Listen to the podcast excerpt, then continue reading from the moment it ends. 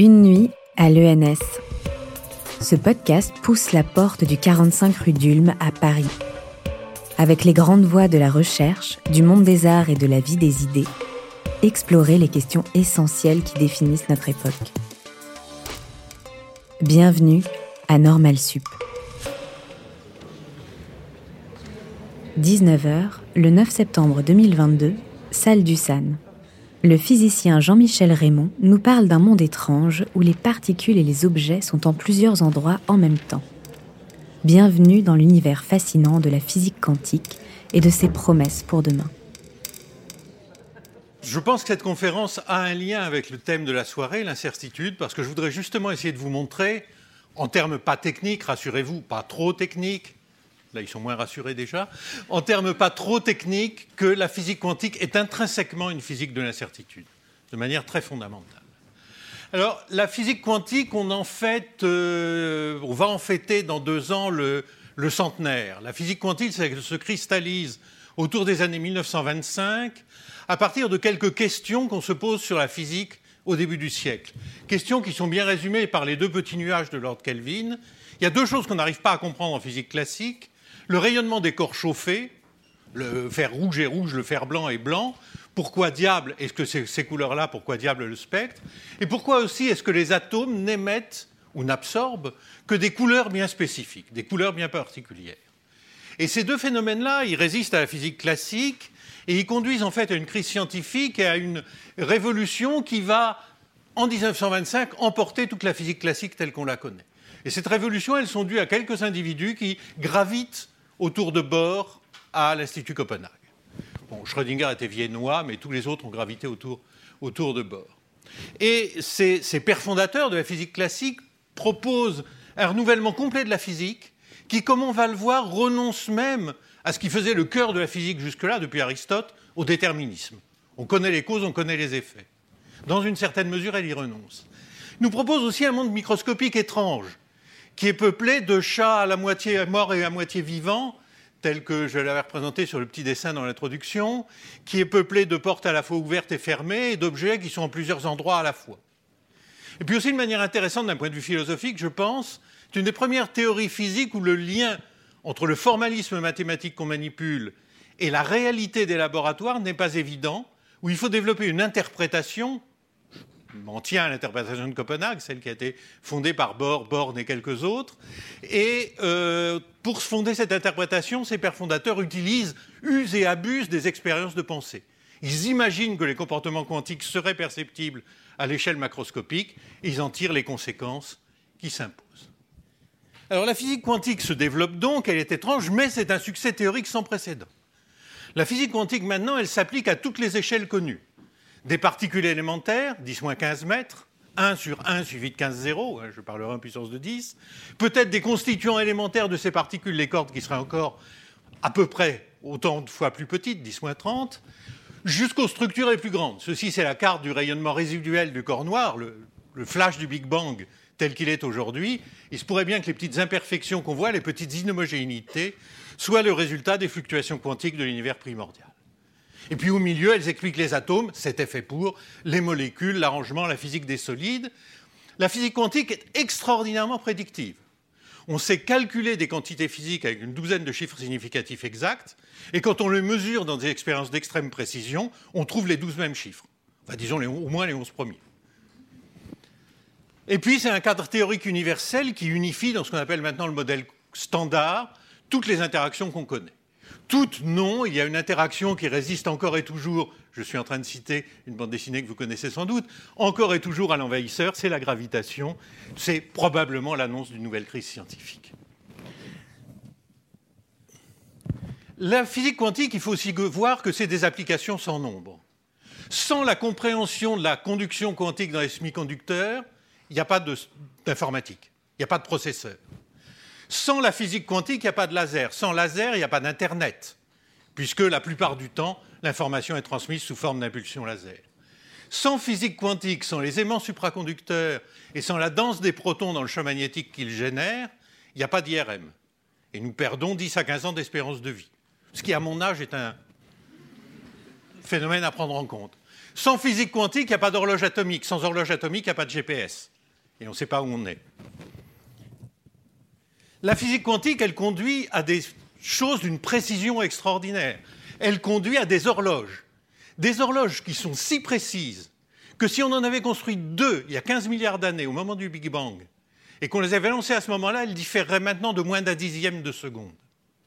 Un dixième de seconde sur l'âge de l'univers. C'est bien des interféromètres qui mesurent la pesanteur, ce que fait Mucoins à Bordeaux. Et puis enfin, vous en entendrez parler à 20h en salle veille, des grands interféromètres qui permettent enfin de détecter les événements les plus violents de l'univers, les réunions de trous noirs. Donc la physique quantique, c'est un impact sociétal et économique considérable. Si on regarde bien, la plupart, part non négligeable du budget de nos nations, vient d'application de la physique quantique. Et ça, je pense que ça devrait être une leçon pour nos systèmes de financement, pardonnez-moi une déclaration politique, en ce sens qu'une pure curiosité de chercheurs dans les années 25 qui voulaient comprendre deux phénomènes exotiques dont tout le monde se fichait, a conduit à un renouvellement complet de la science un siècle après. Mais pas cinq ans, un siècle. Alors, il faudrait peut-être essayer de plonger un peu au cœur de la physique quantique pour comprendre comment elle fonctionne et comment elle est bizarre et comment elle est différente de la physique classique on va faire ça en trois transparents. D'habitude, il faut un semestre. Je vais essayer de caser ça en trois transparents. Je vais considérer un système quantique. Le système quantique le plus simple, c'est ce qu'on appelle en physique la particule ponctuelle. C'est le pontosane de la physique élémentaire. C'est une particule qui n'a qu'une propriété, elle est quelque part. Ça est entièrement décrite par sa position.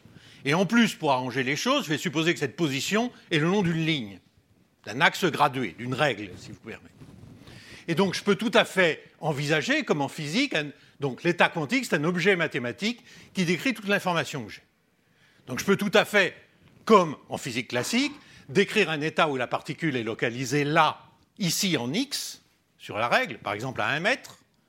Et je vais noter ça, c'est des très jolies notations de Dirac, je vais noter ça l'état x. Puis je peux aussi imaginer l'état y où la particule est localisée à un autre endroit, en y, disons 3 mètres. Jusque-là, rien que de très classique. Mais c'est là où la raison classique chancelle.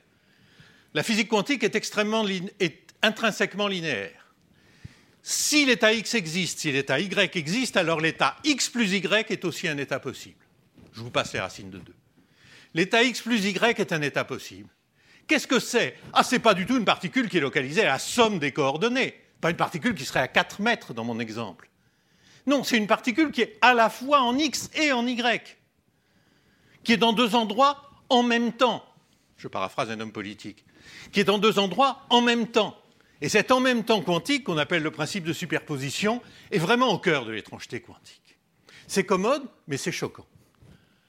Encore plus choquant, dans cet état-là, je demande avec un dispositif, je mesure la position de la particule. J'ai un microscope de Heisenberg ou une variante de cette expérience de pensée. Qu'est-ce que ça me dit quand elle était dans l'état x plus y? Ben, Ce que me dit la physique quantique, c'est que je vais trouver ou x ou y. Rien d'autre. Je la trouve ou à 1 mètre ou à 3 mètres. Absolument rien d'autre. Mais ce que me dit aussi la physique quantique, c'est que rien dans une réalisation donnée de l'expérience ne me permet de prédire si je vais trouver x ou si je vais trouver y. Ce que je sais, c'est que dans cet état-là, j'ai autant de chances de trouver x que de trouver y.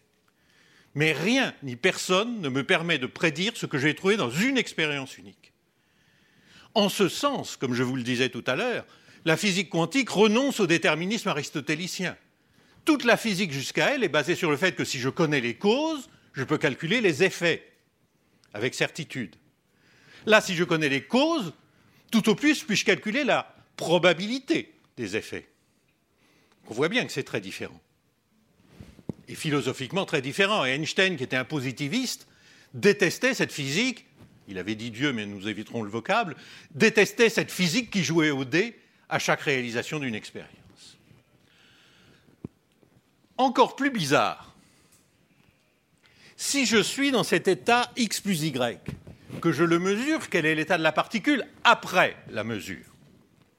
Ben, Ça, c'est une simple exigence de répétabilité. Si je la trouve en x et que je répète la mesure instantanément, je dois encore la trouver en x. Donc l'état de la mesure après une mesure qui, dans l'état x plus y, a donné le résultat x, c'est l'état x. Itumant, si je trouve la particule en y, Son état après la mesure, c'est Y. Ça paraît inoffensif, en ce sens que c'est une simple exigence de répétabilité. Mais c'est beaucoup moins inoffensif que ça. Parce que ça veut dire que l'état physique de la particule, initialement x plus y, est devenu aléatoirement, suivant le résultat de la mesure, ou x ou y. Il a évolué de manière irréversible, imprédictible. C'est ce qu'on appelle le postulat de projection. Et ça, c'est très différent de la physique classique, où bien sûr, on peut en principe mesurer une particule avec une précision arbitraire sans pour autant changer son état. Donc tout ça est très étrange, et tout ça est encore plus étrange si j'ai pris un exemple simple où la particule est localisée à deux endroits, je peux l'imaginer localisée à toute une série d'endroits. Et chacun de ces endroits, je peux qualifier la chance que la particule soit là par un nombre qui est un nombre complexe. Bon, il faut que ce soit des nombres complexes, on peut s'en convaincre assez simplement. Nombre complexe, c'est des nombres qui ne sont pas réels. Tous les nombres sont complexes et les réels sont un sous-ensemble. Des nombres complexes qui déterminent si elle est plutôt en x1, plutôt en x2, plutôt en x3. Puis on peut même imaginer, encore plus fort, je suis désolé, il y a des formules, mais on peut, les décrire en mots, une particule qui est localisée en même temps dans tous les points de l'espace. Elle peut être partout à la fois en même temps. Et en chaque point de l'espace, il y a un nombre qui me dit s'il y a plus ou moins de chances d'être au voisinage de ce point. Règle de Born, c'est le module au carré de ces quantités-là, en gros la longueur au carré de ces quantités-là, qui me donne la probabilité de trouver la particule en un point x. Donc ça, cette fonction qui est définie en tout point de l'espace, ça ressemble à une onde. On l'appelle la fonction d'onde. Une onde, c'est quoi? C'est un ébranlement qui se propage en chaque point de l'espace. Ça, c'est une sorte d'ébranlement de probabilité, si vous voulez. Et évidemment, si je mesure la particule étant en x, ben après la particule est localisée en x, cette fonction d'onde s'est réduite en un seul point par la mesure, et c'est ce qu'on appelle le postulat de réduction du paquet. Alors évidemment, ça a fait couler beaucoup d'encre, peut-être trop d'encre. Est-ce que les particules sont des ondes ou des particules? Ça, on peut l'illustrer avec le phénomène des interférences quantiques. Alors qu'est-ce que c'est qu'une interférence? C'est le phénomène central dans les ondes.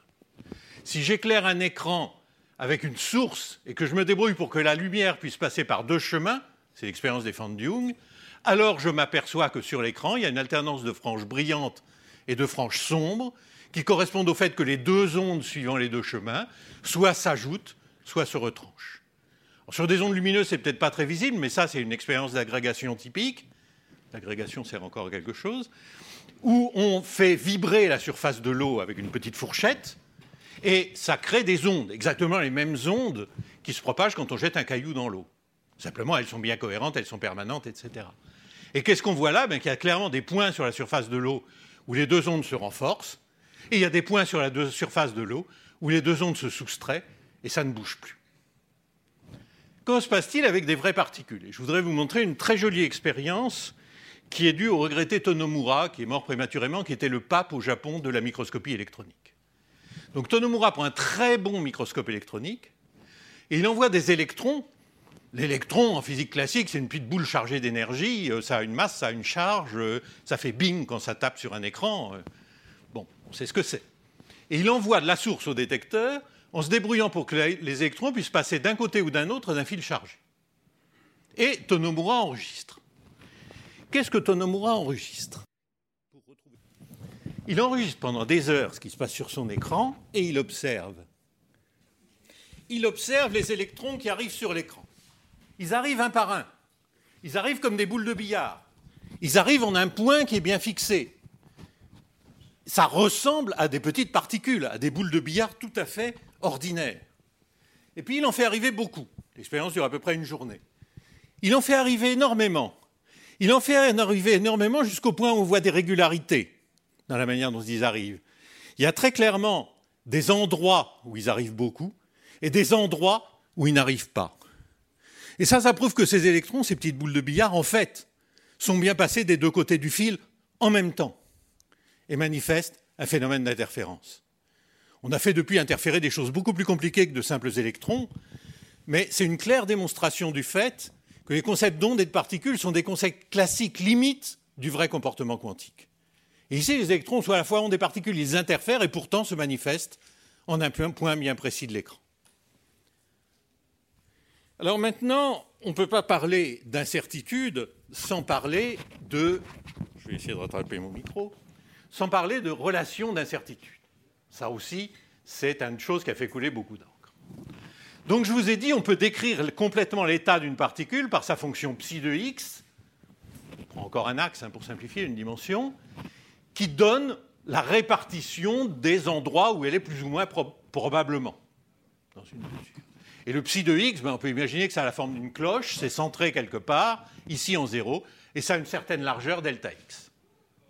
On peut tout aussi bien, c'est une équivalence mathématique, c'est un théorème de maths, représenter les pas de la particule par une fonction phi de p, qui ne porte pas sur la probabilité de trouver la particule en x, mais qui porte sur la probabilité de la trouver avec une certaine vitesse v ou impulsion mv. L'impulsion, c'est juste le produit de la masse par la vitesse. La masse est une constante, on peut oublier. L'impulsion, c'est la vitesse.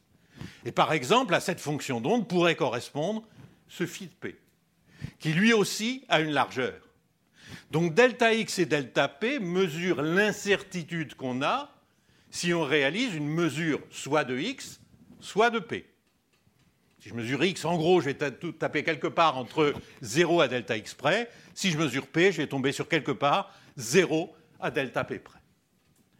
Que dit la relation d'intercertitude d'Eisenberg Que le produit de ces deux largeurs, delta x, delta p, est forcément supérieur à une certaine limite qui est simplement la constante de Planck.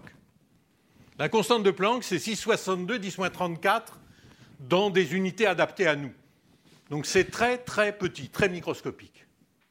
Mais ça veut dire que la mécanique quantique ne permet pas que dans un état donné, vitesse et position soient simultanément parfaitement définies. Si on connaît très bien la vitesse, on connaît mal la position. Si on connaît très bien la position, on connaît mal la vitesse. L'agent de police arrête bord sur l'autoroute, lui dit Vous savez à quelle vitesse vous roulez? Il répond Non, mais je sais où je suis. C'est une conséquence des relations d'incertitude de Heisenberg. Évidemment, la petitesse de la constante de Planck rend ça complètement irrelevant à notre échelle. Je suis là où je suis à une variation delta P ou delta X qui serait tellement petite que personne ne la verra jamais. Il faut aussi voir que ça ne pose a priori aucune limite à la précision d'une mesure. Ce n'est pas parce que j'ai une dispersion des positions de X qu'en répétant l'expérience beaucoup, beaucoup, beaucoup, beaucoup de fois, je vais arriver à pointer le centre à beaucoup mieux que la dispersion. Puis on peut aussi imaginer des, états quantiques dits comprimés où delta x est tout petit, tout petit, au prix d'un delta p absolument gigantesque. Donc voilà. Alors la plus belle expérience, je pense, qui illustre les relations d'incertitude de Heisenberg, cette expérience qui est due à Wolfgang Ketterle, au MIT, prix Nobel en 2005, je crois, pour les condensat de Bose-Einstein. Et donc, il manipule un condensat de Bose-Einstein. C'est quoi un condensat de Bose-Einstein? Ben, C'est beaucoup d'atomes qui sont refroidis par laser dans un état tellement, tellement froid qu'ils sont tous dans le même état quantique. Et on sait imager ce nuage. Regardez simplement comment il absorbe la lumière. Et ça nous donne une mesure directe de la probabilité de présence psi de x au carré. Et il les tient au départ dans un petit piège magnétique qui fait qu'ils sont très très bien confinés le long de l'axe x et un poil moins bien confiné le long de l'axe Y. Et puis qu'est-ce qu'il fait? Il lâche tout. Il enlève le piège. Les atomes partent dans l'espace libre. Classiquement, s'ils ont une dispersion de vitesse, ils vont se disperser dans l'espace libre. Et il attend suffisamment de temps pour que la dispersion due à la dispersion de vitesse soit très grande par rapport à la taille initiale du nuage. Il y a un facteur d'échelle dans tout ça. Et qu'est-ce qu'on voit? Ben, Au bout d'un temps long, le nuage qui était initialement un cigare allongé est devenu une sorte de crêpe. Pourquoi? Parce que si delta x est tout petit, la dispersion de vitesse est considérable, et donc dans la direction x, le nuage s'étend beaucoup. Si delta y est tout grand, le delta p correspondant est tout petit, et dans la direction y, le nuage s'expande très peu. Donc cette inversion d'ellipticité, en termes très galants, est une preuve directe, une vision directe des relations d'incertitude de Heisenberg. Mais encore une fois, il n'y a pas d'incertitude sur l'incertitude, c'est un simple théorème de maths. Propriété de la transformée de Fourier. Alors il y a d'autres conséquences de ça, je voudrais juste l'évoquer en deux transparents, qui sont les fluctuations du vide. Alors qu'est-ce que c'est que cet objet-là? Ben, J'imagine un oscillateur harmonique, c'est le second potosane de la physique classique, c'est une masse suspendue à un ressort. Et elle peut osciller. Évidemment, il n'y a pas d'amortissement, tout ça est idéal. Quel état de repos? Ben, L'état de repos en physique classique, c'est la particule immobile à son point d'équilibre. Quel état de repos en physique quantique? Ben, Sûrement pas. Parce que si la particule est fixe au repos avec une vitesse nulle, ça bat les relations d'incertitude de Heisenberg. Donc elle ne peut pas être immobile. Un oscillateur harmonique, dans son plus bas état d'énergie, il bougeotte, il fluctue autour de la position d'équilibre. La particule prend une petite vitesse. On appelle ça les fluctuations du vide. La position et l'impulsion sont des quantités incertaines. Et on a le même flou d'ailleurs sur un état de mouvement. Alors pourquoi je vous raconte ça? Parce que ça a des conséquences importantes pour la lumière. Parce qu'on peut montrer, alors ça c'est du niveau M2 et ça prend deux semestres, mais on peut montrer que la lumière c'est essentiellement une collection d'oscillateurs harmoniques. C'est équivalent mathématiquement à une grosse, très compliquée collection d'oscillateurs harmoniques. Et le noir de la physique classique, c'est tous ces oscillateurs sont au repos, il n'y a pas de champ électrique, il n'y a pas de champ magnétique, noir c'est noir, comme chantait quelqu'un, noir c'est noir, et il n'y a plus rien. Mais en physique quantique, non. Parce que les deux, champ électrique et champ magnétique, ne peuvent pas être nuls en même temps, à cause de relations d'incertitude de Heisenberg. Donc le noir, c'est pas si noir. Il y a des petits champs électriques et magnétiques qui fluctuent dans tous les sens. Et ça aussi, ça s'appelle les fluctuations du vide. Et ça, ça a de nombreuses conséquences. L'instabilité des niveaux atomiques excités. Quand on calcule en physique quantique les niveaux d'énergie d'un atome, on trouve des niveaux d'énergie, et on trouve que si on met l'atome dans un niveau d'énergie, il y reste pour l'éternité. Donc, il n'y a pas de source lumineuse. il fait à nouveau très noir. Pourquoi? Parce qu'on oublie que l'atome est couplé à ces fluctuations du vide, qui en fait rendent instables les niveaux excités, et garde, heureusement, la stabilité du fondamental. Il y a aussi des modifications des énergies des atomes, le déplacement de l'ambre, qui est à l'origine de tout le développement de l'électrodynamique moderne. Et puis un très joli effet qui a été mesuré il y a déjà pas mal de temps, c'est l'effet Casimir. Je prends deux miroirs qui se font face. On peut montrer qu'il y a plus de fluctuations du vide en dehors des miroirs qu'entre les miroirs. Et ces fluctuations du vide, elles poussent sur les miroirs. Et comme il y en a plus à l'extérieur, les deux miroirs sont attirés l'un vers l'autre. C'est une force très petite, mais pas tout à fait négligeable pour les dispositifs de nanomécanique moderne. Et ça, c'est une manifestation extrêmement directe de cette incertitude fondamentale dans les états du vide. Alors, j'espère vous avoir au moins fait sentir qualitativement que la physique quantique est intrinsèquement une science de l'incertitude. Intrinsèquement, les résultats d'une mesure sont incertains. Et ça, c'est tout à fait différent de la physique classique. Une conséquence étant les célèbres relations d'incertitude de Heisenberg, qui sont juste un des très nombreux exemples. Ça n'empêche en rien de réaliser des précisions d'une mesure fantastique, des mesures d'une précision fantastique. Hein. Physique quantique est sans doute la théorie la plus précise. Et je crois qu'il n'est pas faux de dire que du point de vue de la physique au moins, mais aussi, comme on l'a vu d'un certain point de vue de l'économie ou du développement des technologies, le XXe siècle a été le siècle du quantique. Mais ce que je voudrais évoquer maintenant en deux, trois transparences, c'est que le XXIe siècle risque d'être aussi le siècle du quantique parce qu'il y a peut-être des applications majeures en devenir. passons, par zèle euh, assez brièvement. La cryptographie quantique, déjà. Qu'est-ce que c'est? Ben, C'est d'assurer que deux personnes, qu'on appelle Alice et Bob dans le jargon, j'ai proposé Adèle et Berthe, mais les anglo-saxons n'ont jamais voulu adopter ça. Mais Alice et Bob veulent communiquer de manière sûre. Et la physique quantique leur donne une manière de le faire de manière inconditionnellement sûre, où la sûreté du message est garantie par les principes mêmes de la physique quantique, par le fait qu'on ne peut pas mesurer sans perturber. En un mot, s'il y a un espion, ils s'en apercevront. Donc après, on envoie James Bond qui prend un martini, tue l'espion, et on peut recommuniquer de manière sûre. Et ça, c'est commercialement disponible. Vous pouvez aller chez ID Quantique à Genève et vous pouvez acheter un dispositif de, cryptographie quantique. Est-ce que c'est utile? C'est une autre question. La téléportation quantique, c'est très marrant aussi. Alors, ce n'est pas du tout euh, Beam Me Up Scotty de, Star Trek. C'est un peu plus euh, compliqué. Ça transmet à la vitesse de la lumière l'état quantique d'une particule d'un endroit à une autre, plutôt d'une particule à une autre. C'est assez amusant, c'est une belle illustration d'une des grandes autres choses de la physique quantique, qui est la non-localité. Le PR et tout ça. il y a une chose un peu plus ambitieuse qu'on pourrait essayer de faire qui s'appelle la simulation quantique, ou les NISC en termes modernes. L'idée, c'est que la physique quantique, elle est compliquée. Prenons le système le plus simple, 50 systèmes à deux niveaux. C'est des spins. Le système à deux niveaux, c'est le système le plus simple de la physique quantique. Il n'a que deux états possibles. Et puis toute leur superposition, évidemment. Il y en a beaucoup des états possibles. Enfin, il y en a deux essentiels. Donc ça, c'est un système tout bête. Pour le décrire en physique classique, on a besoin de 50 bits d'information, et ça se calcule en physique classique facilement. En physique quantique, il y a un petit problème. Pour calculer l'évolution, il faut résoudre environ un million de milliards d'équations différentielles complexes couplées. Et ça, c'est même pas à la portée des, superordinateurs actuels. Et puis si je rajoute un bit, ça multiplie ce nombre par deux. Et si j'en rajoute un, ça multiplie à nouveau ce nombre par deux. Donc c'est très difficile de faire des simulations numériques de systèmes quantiques. Donc que faut-il faire? Alors évidemment, on peut faire de la théorie, on peut faire des approximations, on a fait beaucoup de choses sur les systèmes quantiques couplés. Mais si on veut vraiment faire de la simulation, il faut faire ce que nous a dit Feynman en 82. Il a dit ce serait tellement bien si au lieu d'avoir le système d'une simulation numérique, on avait un autre système quantique qui a la même dynamique, mais un système où on peut regarder sous le capot, où on peut changer les interactions, on peut changer tous les paramètres, où on peut aller dire ce spin-là, il est dans quel état, ce spin-là, il est dans quel état, le produit de ces deux spins, il est dans quel état. On puisse tout mesurer.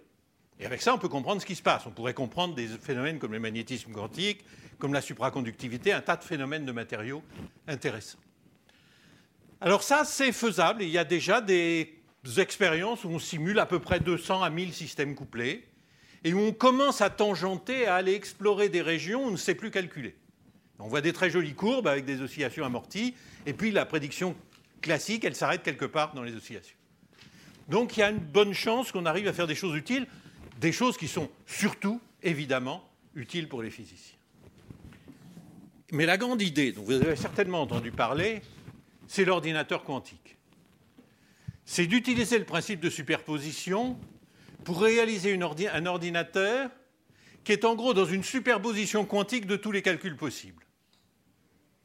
Et ça, cet ordinateur-là, pour certains calculs, un nombre assez limité de calculs, pour certains calculs, pourrait être infiniment plus rapide que toute machine classique. Et c'est Peter Shor, dès 1994, qui a montré dans un papier remarquable que si on avait un ordinateur quantique, s'il avait un nombre suffisant de qubits, s'il était suffisamment fiable, etc., alors on pourrait factoriser des nombres très grands. Pourquoi c'est intéressant? Parce que tous les systèmes cryptographiques actuels sont fondés sur le fait que multiplier, c'est facile. P fois Q, ça se calcule très bien, même s'il y a des centaines de chiffres. Mais trouver P et Q une fois qu'on a le produit, ça, c'est horriblement difficile.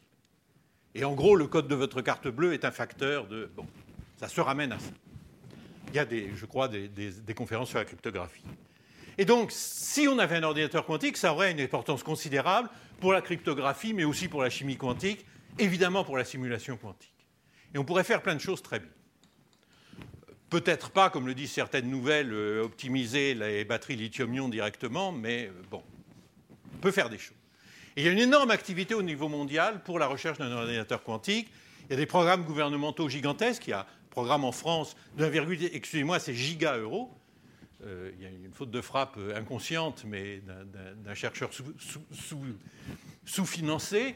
Euh, c'est 1,8 giga euros, c'est beaucoup d'argent. Où ira-t-il est un débat. Et il y a de très nombreuses startups qui se lancent à fabriquer, à tenter de fabriquer des ordinateurs quantiques ou leurs composants. Il y a au moins 250 startups dans le monde, dont au moins une bonne dizaine en France. Alors il y a des résultats spectaculaires. Il y a par exemple ce processeur Sycamore de Google, qui est fondé sur des circuits supraconducteurs et qui comprend, euh, alors il y a mieux maintenant chez IBM, mais 53 qubits. Alors 53 qubits, ça commence à être dans le domaine où on ne sait plus faire avec des ordinateurs classiques. Bon, Atos sait, mais c'est autre chose. Et c'est certainement un tour de force expérimental. Ils ont fait un calcul sur des milliers d'opérations où ils ont montré, c'est encore sujet à débat, qu'ils peuvent aller plus vite que tout ordinateur classique possible. Le problème, c'est que le calcul ne fait rien d'intéressant. Ça consiste à faire beaucoup d'opérations aléatoires sur une entrée aléatoire. Et à constater qu'on l'a bien fait. Euh, donc on fait n'importe quoi, mais très vite. Coluche avait dit des choses de ce style sur les ordinateurs il y a une trentaine d'années. Bon, là, on fait n'importe quoi, va très vite. On est encore loin d'un ordinateur classique. Les, Chinois ont un ordinateur optique à 120 qubits. IBM a un annonce un ordinateur à 300 qubits pendant deux ans. On est sur la route, mais on est encore loin de pouvoir faire quelque chose de vraiment utile. Et pourquoi on en est loin?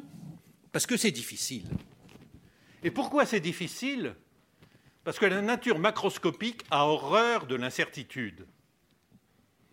L'incertitude, elle est liée à la superposition quantique. Elle est liée à ces particules qui sont à la fois là et là. Mais à l'échelle macroscopique, on n'en a pas de superposition quantique. Je suis là, vous êtes là, vous êtes bien triste d'être là, et euh, piégé là, puisqu'il n'y a pas de, rentrée possible. Euh, il n'y a pas d'incertitude là-dessus. Le chat de Schrödinger, la fameuse expérience de pensée de Schrödinger en 1935, pourquoi a-t-il diable choisi un chat? Il ne devait pas aimer les chats, l'animal, mais euh, où on a un chat qui est dans une superposition quantique des états morts et vivants, ce qui illustre très bien l'absurdité de ces superpositions. Ben non, jamais on n'aura vu un chat dans une superposition des états morts et vivants. On peut avoir une incertitude classique parce qu'on l'a laissé dans la boîte pendant huit jours et on ne sait pas s'il est encore vivant, sans, lui donner à manger, ce qui est mal, mais euh, on n'a pas d'incertitude quantique. Et pourquoi ça? Ben Parce que les gros systèmes sont violemment couplés à leur environnement. Pour avoir de la physique quantique, il faut isoler les systèmes. Et on a réalisé quelques expériences avec Serge Haroche, on a passé 40 ans de notre vie à réduire la complexité du système et à l'isoler pour à la fin ne plus avoir qu'un atome et un photon. À quoi ça sert À pas grand-chose, mais c'est marrant. Et donc c'est très difficile. Et c'est d'autant plus difficile qu'on essaie d'isoler des plus gros systèmes. Et l'ordinateur quantique, qui fait tous les calculs à la fois, ben, ça ressemble bougrement, bougrement à un chat Schrödinger. Alors, on a des simulateurs quantiques, on n'a pas d'ordinateur quantique qui fasse quelque chose d'intéressant. Je ne me hasarderai pas de dire qu'on ne l'aura jamais. Faire des prédictions de ce style est extrêmement imprudent à long terme. Mais c'est très difficile, et ce n'est pas évident du tout que si loin un jour, il sera basé sur les technologies qu'on connaît maintenant. Il n'en demeure pas moins que, même si la décohérence est un obstacle terrible à la réalisation du calcul quantique, même si le futur à long terme est incertain, la route est passionnante et la physique quantique, c'est quand même beau. Merci pour votre attention.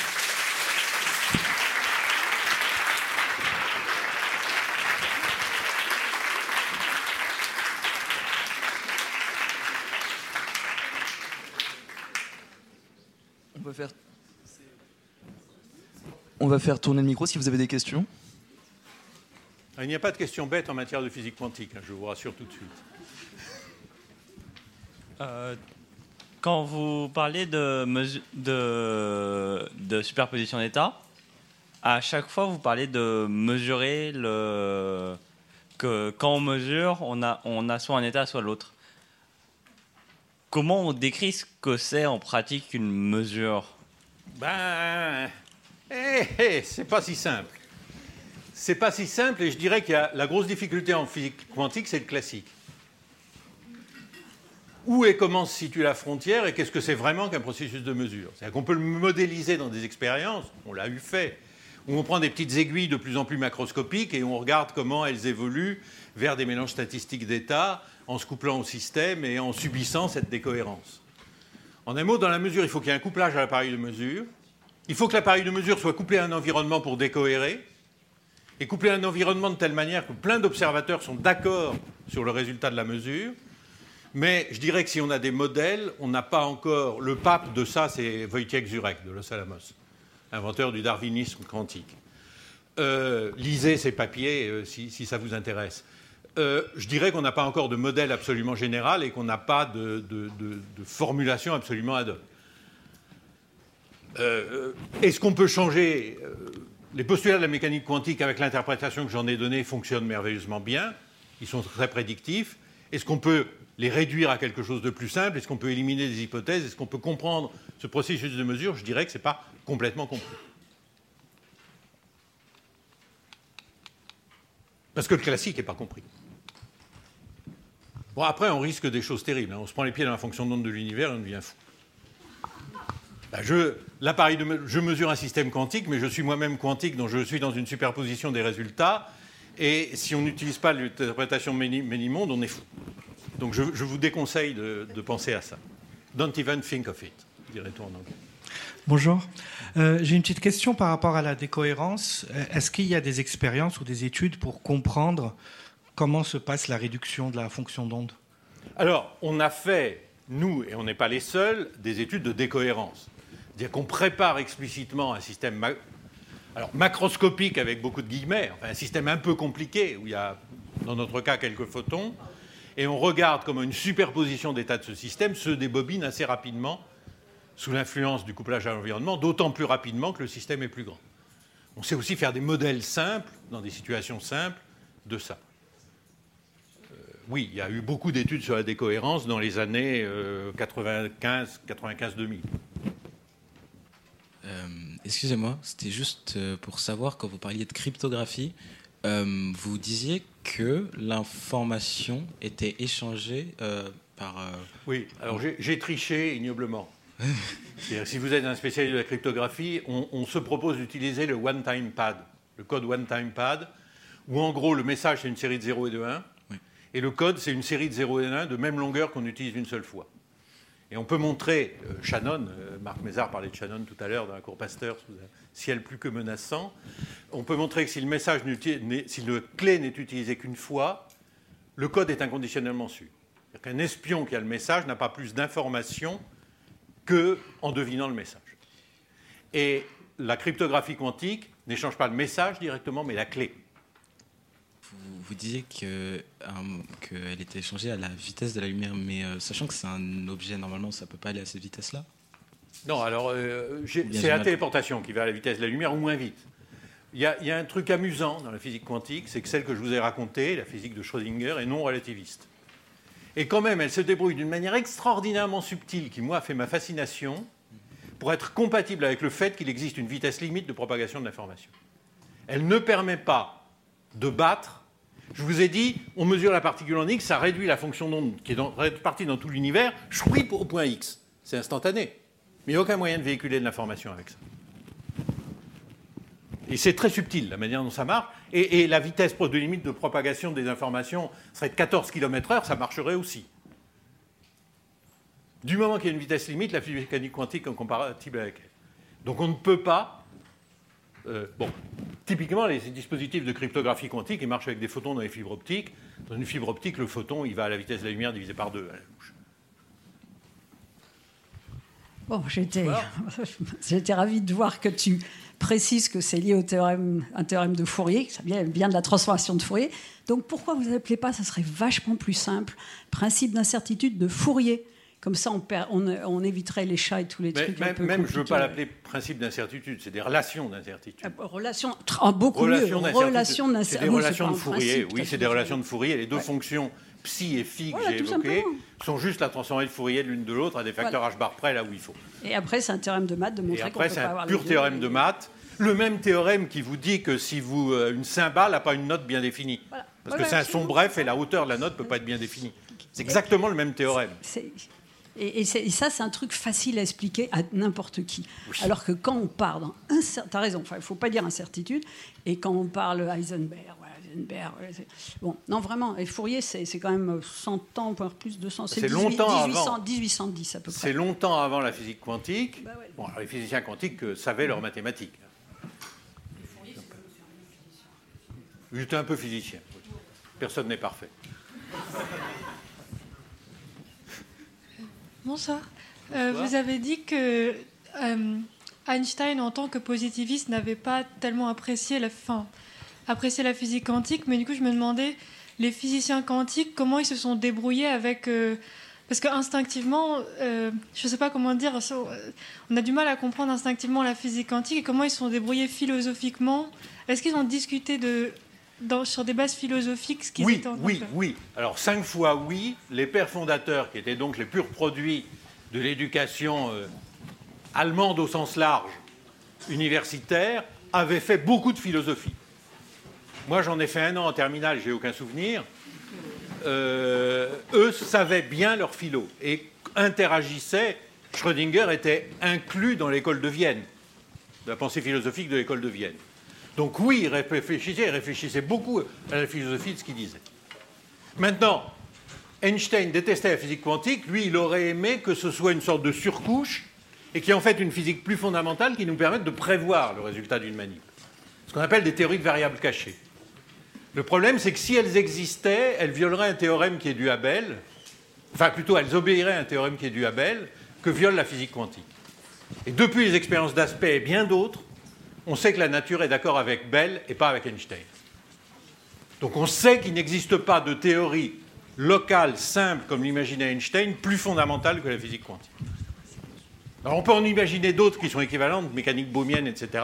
Mais franchement, du point de vue mathématique, c'est, n'est pas mieux. Bonsoir. Oui. Euh, ici. Oui, Vous avez dit qu'une particule qui a été mesurée perdait son caractère quantique. Est-ce que c'est possible, enfin, de le retrouver après, d'une manière ou d'une autre? Bah, Évidemment, euh, si, si, elle était dans l'état superposé et qu'elle se localise en X, je peux toujours me débrouiller pour la repréparer dans un état superposé. Je peux toujours reprendre la même particule, la recycler et la refaire passer par deux chemins là, en même temps. Est-ce que vous pourriez en dire un peu plus sur l'intrication? Euh, Parce que même si ça ne permet pas de transmettre de l'information, il y a quand même une contradiction avec la relativité. Il n'y a pas de contradiction avec la relativité, en ce sens que ça ne permet pas, je le répète encore une fois, de propager de l'information plus vite que la lumière. Ne serait-ce que parce que si on imagine l'expérience EPR, on envoie deux particules dans un état intriqué, alors je ne vais pas définir ce que c'est, je n'ai pas le temps, et on fait des mesures sur les deux particules, et on constate que ces mesures sont corrélées d'une manière très subtile, non explicable classiquement. Mais pour constater ces corrélations, il faut que les deux expérimentateurs qui les mesures décrochent leur téléphone et s'annoncent les résultats.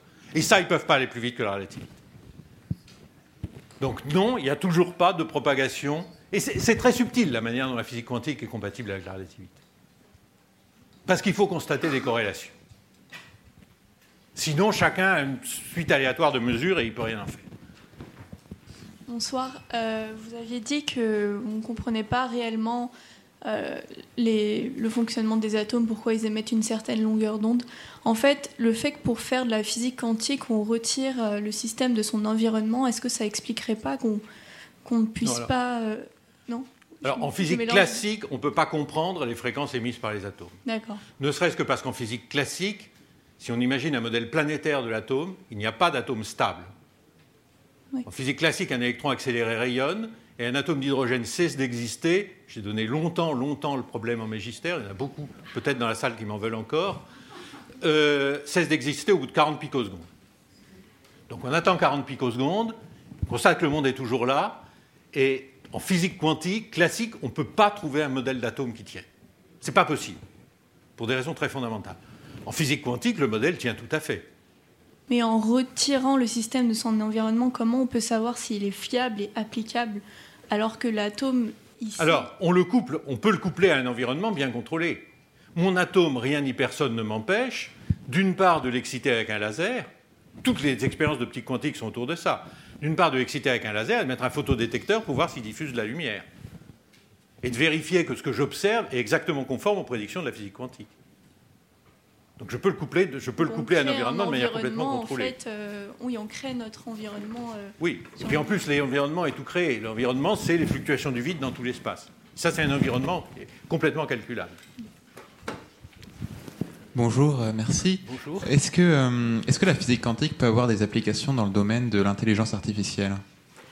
D'aucuns pensent, d'aucuns suggèrent que la physique, que des ordinateurs quantiques seraient sympas pour faire les steepest gradient descent qui sont, autant que je sache, au bas, à la base du machine learning. Je vais mettre un peu d'anglais dans mon truc. J'ai consulté un spécialiste de l'intelligence artificielle qui se trouve être mon fiston, qui dit c'est pas vraiment ça qui limite pour le moment. C'est vrai, mais on simplifie un peu les calculs et on y arrive avec euh, des clusters qu'on loue chez Amazon pour 1000 dollars la nuit. Donc euh, non, c'est pas encore ça qui limite. Et franchement, on est encore diantrement loin d'avoir un ordi quantique. Donc il y a des gens qui ont proposé des choses, qui ont fait des manips de démonstration, euh, où on simule un système de deux neurones avec un, système quantique. Oui, on peut faire ça. Là encore, il faut un vrai ordinateur quantique programmable pour arriver à faire quelque chose de sérieux. Merci beaucoup, Jean-Michel Raymond. Merci, merci à vous. Pour écouter nos prochains épisodes et continuer d'explorer de nouveaux territoires guidés par les grandes voies de la science, vous pouvez vous abonner à ce podcast. Et pour rester en lien avec l'école normale supérieure, lisez Vue d'Ulm, une newsletter à retrouver sur www.ens.psl.eu. À bientôt!